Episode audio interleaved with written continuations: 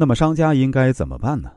我看到网上很多资料都提到，几乎所有的新消费品牌都在布局私域营销，用来提高客户的留存、复购和转介绍率。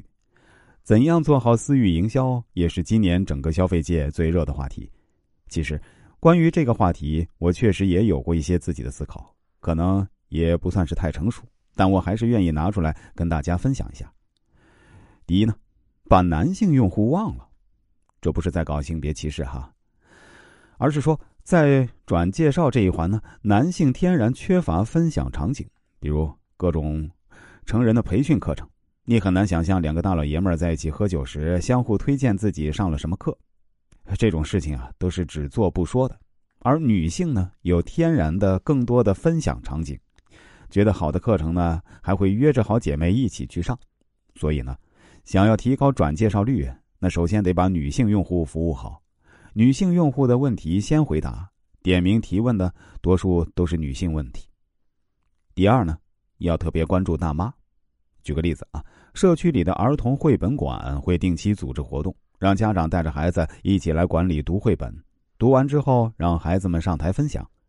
这些活动一般是由奶奶或姥姥带着去。如果孩子的上台分享表现非常好，绘本馆就会给老人发几张免费的体验月卡，他们可以用这个来奖励小区里的其他孩子。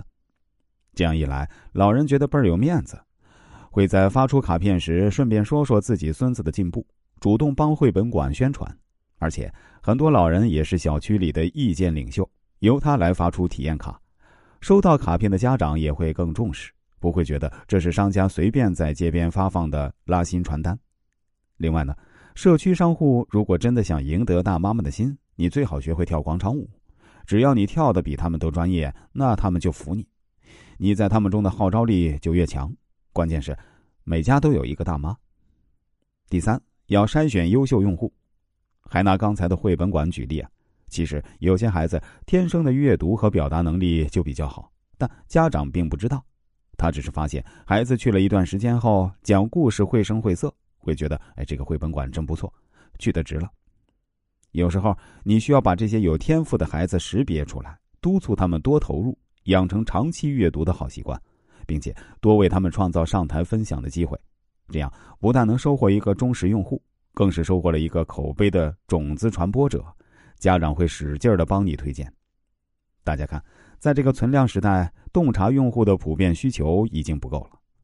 比的是对关键用户的关键洞察。